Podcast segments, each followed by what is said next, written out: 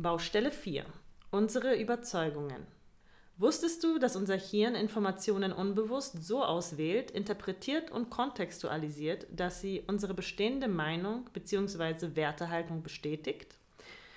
Ja, verantwortlich dafür ist der sogenannte Bestätigungsfehler, auch Confirmation Bias genannt. Ähm, der zeigt sich besonders gerne, wenn wir recherchieren, das kennt ihr wahrscheinlich. Wenn ich zum Beispiel davon überzeugt bin, dass der menschengemachte Klimawandel nicht existiert, dann tippe ich tendenziell Gründe gegen den menschengemachten Klimawandel in die Suchmaschine ein und voilà. Ich stoße auf Quellen, die das bestätigen. Schließlich hat das Internet für jede Überzeugung die passenden äh, sogenannten Fakten parat. Und was wir seltener tun, ist nach dem Gegenteil suchen. Und das ist aber erst der Anfang, das ist jetzt beim Recherchieren. Ähm, richtig beeindruckend wird es aber, wenn unser Hirn wirklich mit Fakten konfrontiert wird, die den eigenen Überzeugungen tatsächlich widersprechen. Denn in solch einem Fall schafft es unser Hirn auch, ja, wie sagen wir, wundersame Weise, Informationen so zu gewichten und auszulegen, dass sie unsere Überzeugungen trotzdem bestätigen. Und jetzt denkt ihr vielleicht, ja, was Tatsachen, Fakten, darüber kann man doch gar nicht diskutieren. Ja, schön wär's, würden wir sagen. Wir haben herausgefunden, dass man das doch kann. Wir haben auch ein Beispiel mitgebracht. Der Fakt, dass Sophie geimpft ist, und sich mit Corona angesteckt hat, kann auf zwei verschiedene Weisen interpretiert werden. Jemand sagt, wenn sich Sophie trotz Impfung mit Corona ansteckt, zeigt, sich das, zeigt das doch, dass die Impfung nichts nützt. Und jemand anderes würde zu, dem, zu der gleichen Tatsache sagen, oh mein Gott, stell dir vor, wie viel schlimmer der Verlauf gewesen wäre, wäre Sophie nicht geimpft gewesen. Der Fakt bleibt derselbe, nur wie er ausgelegt wird, unterscheidet sich grundlegend und diese Auslegung, die basiert eben auf unseren Haltungen. Und wenn wir uns in Debatten Fakten an die Köpfe werfen, dann gipfelt das manchmal in ja, einer gewissen Überheblichkeit und wir denken vielleicht insgeheim, ja, ja, wenn du alles wüsstest, was ich weiß, dann wärst du auch meiner Meinung. Und was wir damit eigentlich sagen, und das ist natürlich nicht so leicht, sich einzugestehen, wir sagen, uns dann, wir sagen damit, dass wir unsere eigene Wertehaltung besser finden als die unseres Gegenübers. Nur ist es einfacher und weniger anspruchsvoll, eine Faktenschlacht auszutragen, als eine echte Wertediskussion. Und wenn wir es schaffen, die Faktenebene zu verlassen und durch neugieriges Nachfragen die Wertehaltung hinter den Aussagen unseres Gegenübers zu ergründen, dann werden wir verstehen lernen, was uns wirklich trennt. Und hier sehen wir auch die Verbindung zu der letzten Baustelle. Ähm, ja, und Alex, du weißt ja noch mehr zu, diesem, zu dieser Baustelle. Genau, ähm, auch eine große Baustelle von mir, ähm, denn dieser Confirmation Bias oder wird manchmal auch My-Side Bias genannt, ähm, wird untersucht von einem Kognitionswissenschaftler, das ist Keith Stanovich, der untersucht seit 20 ähm, Jahren diesen, diese kognitive Verzerrung und meint, dass das eine der, der relevantesten ist für unsere heutige Gesellschaft. Und ähm, wir haben gehört, das ähm, zeigt sich darin, wie wir Sachen suchen. Und da können wir natürlich ganz einfach in die Suchmaschine mal das Gegenteil eintippen oder mal Gründe dafür suchen, welcher Meinung wir nicht sind. Aber viel wichtiger ist es, dass wir uns bewusst werden, welche Überzeugungen wir eigentlich mitbringen. Ähm, das heißt, es lohnt sich am Anfang einer Debatte abzuholen, was ist denn deine Haltung oder dein jetziges Bauchgefühl, weil auch ein Bauchgefühl werden wir während der Debatte bestätigen wollen. Und auch da sind wir wundersamerweise in der Lage, diese Fakten so zu gewichten, dass sie uns entsprechen. Ja. Und wo ich mich auch immer, also ich habe ähm, ein Interview mit Keith Stanovich gelesen, wo dieses, wenn du, ach, wenn du alles wüsstest, was ich weiß, und da habe ich mich extrem ertappt gefühlt, weil ich früher das sehr oft gedacht habe. Und ähm, bin da oft mit, ich hatte ein kleines Notizbuch mit Fakten und dann bin ich auf Leute zugegangen und habe denen meine Fakten erzählt und dachte so, wenn du alle Fakten weißt, dann bist ja. du auch meiner Meinung. Und dann ist die Enttäuschung besonders groß, wenn man plötzlich Riesig. merkt, ähm, ähm, ich kenne auch ein Beispiel, das haben wir da letztens drüber gesprochen, wie zum Beispiel die Tatsache, dass ähm, Mutterkühen ja recht früh die Kälber in vielen Fällen weggenommen werden. Ich meine, die Tatsache, ähm, war mir vor acht Jahren auch bewusst und da habe ich noch Fleisch gegessen und Milch getrunken.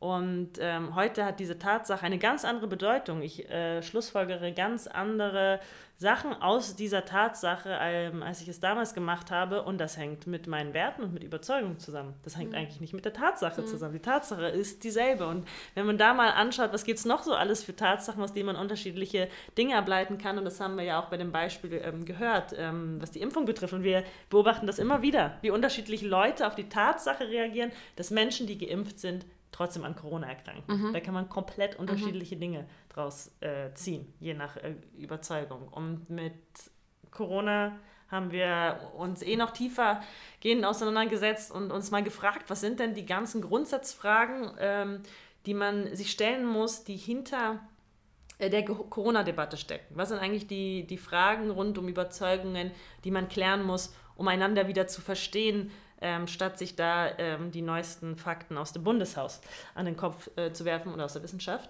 Und ähm, wir geben da mal so einen kleinen Überblick, was wir da gefunden haben. Und zwar ähm, Fragen, die man stellen kann, ist zum Beispiel die Frage, wie ist dein Verhältnis zu Medikamenten? Es gibt Familien wie meine Familie, ich bin aufgewachsen, da musstest du nur husten um die Ecke laufen, da hast du schon eine Tablette im Mund gehabt. Und dann gibt es andere ähm, Haushalte, in denen wächst man auf und ähm, ist sehr, sehr vorsichtig, was Medikamente betrifft. Das hat einen Einfluss darauf, wie man zu einer Impfung äh, zum Beispiel steht. Ähm, dann, was hält man grundsätzlich von der Pharmaindustrie? Wie skeptisch ist man der Pharmaindustrie gegenüber? Ähm, und was hat das für einen Einfluss auf die eigene Entscheidung? Dann äh, das Thema Staat und Institutionen. Wie groß ist das eigene Vertrauen in öffentliche Institutionen? Da haben wir einen ganz tollen Podcast gehört. Genau, also, von der Zeit. Der mhm. heißt, glaube ich, ähm, Warum denken Sie das? Ja. Ähm, wo die JournalistInnen einen Tag lang zwei verschiedene Frauen begleiten und die eine hat sich impfen lassen, die andere nicht und sie ergründen einen Tag lang eigentlich das Leben hinter dieser Haltung. Und sehr interessant, die Frau in diesem Podcast, die sich nicht impfen lassen hat, ist in der DDR aufgewachsen und hat dadurch ähm, ein, ja, kein großes Vertrauen in den Staat und das beeinflusst natürlich, natürlich ihre Impfentscheidung. Genau, und bei der anderen Person, die ist in einer Ärztefamilie groß mhm. geworden und hat dementsprechend, und das ist auch eine Grundsatzfrage, ein, wie ist eigentlich deine Beziehung, dein Verständnis äh, zu oder von Wissenschaft? Ähm, das muss man auch klären, wenn man herausfinden will, ähm, wie hat eine Person ähm, eine Entscheidung getroffen. Ein, an, eine andere ganz spannende Grundsatzfrage ist die Frage, wie ist äh, dein Verhältnis zu deinem Körper oder auch dein Verhältnis zum Thema Gesundheit oder Tod. Ähm, jetzt, ich kann jetzt von mir ausgehen, ich hatte das Glück, dass ich noch keine äh, größere körperliche äh, Krankheit hatte und dementsprechend bin ich da sehr ich sag mal, unvorsichtig und blauäugig und naiv und was man da so alles sagen könnte. Und eine andere Person, die vielleicht da schon andere ähm, Situationen in ihrem Leben hatte in Bezug auf Gesundheit und Körper, ist da vielleicht viel sensibler. Ähm, entweder sensibler auf Corona oder auch sensibler auf die mhm. Impfung. Das kann sich dann auch wieder unterschiedlich äußern.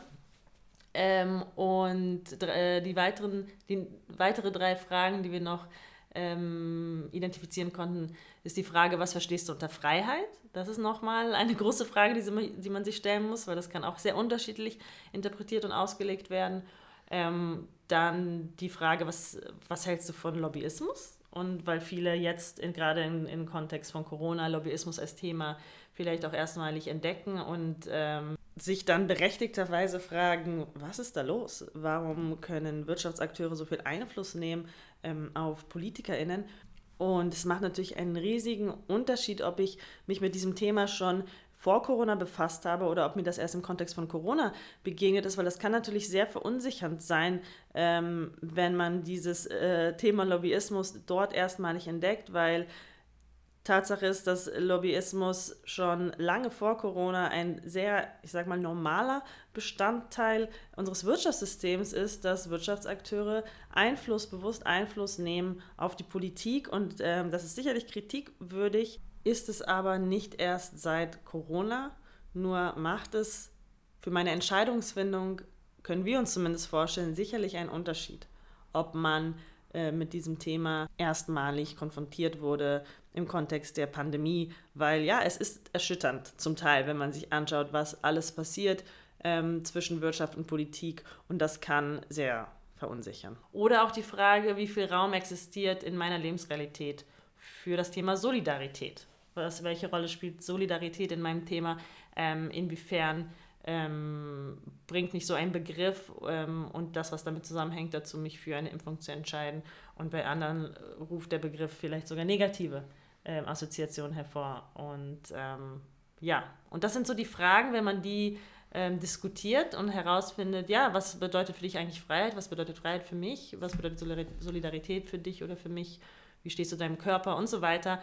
Das kann sehr ähm, entwirrend sein für so eine Diskussion. Und dann merkt man auch äh, schnell, dass dieser Ausspruch, den wir alle doch schnell gerne tätigen. Ich kann nicht verstehen, wie Menschen sowas tun oder ich kann nicht verstehen, wie so Menschen so und so denken oder handeln, dass das ähm, oftmals auch ein Zeichen von Faulheit oder mangelnder Zeit ist, sich wirklich tiefergehend mit der Person zu beschäftigen, die einem gegenüber sitzt. So. Wenn man diese Warum-Fragen stellt, die wir schon in der Baustelle 3 angesprochen haben, dann kann man eigentlich in den meisten Fällen herausfinden, warum Menschen etwas tun. Und ähm, Alex kann ein Lied davon singen. Sie ähm, hört nämlich gerne, wie heißen die? True Crime? True Podcast? Crime Podcast. ähm, das ist auch äh, ein, äh, ja, ich sage auch ein Trainingslager, wo man das mhm. üben kann, wo man ähm, herausfinden kann, warum tun Menschen Dinge, die man sich nicht vorstellen kann, warum ja. sie getan werden sollten von irgendwem.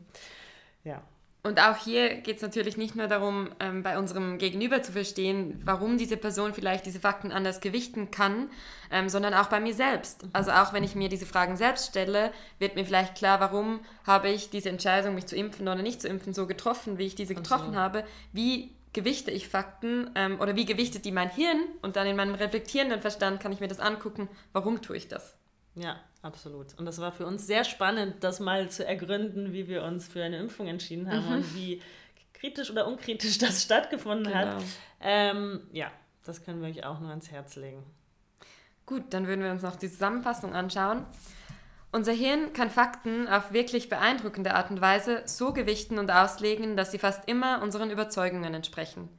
Wenn wir Gesprächssackgassen vermeiden und unser Gegenüber wirklich verstehen wollen, sollten wir den Fokus weg von den Fakten hin zu den dahinterliegenden Haltungen und Überzeugungen lenken.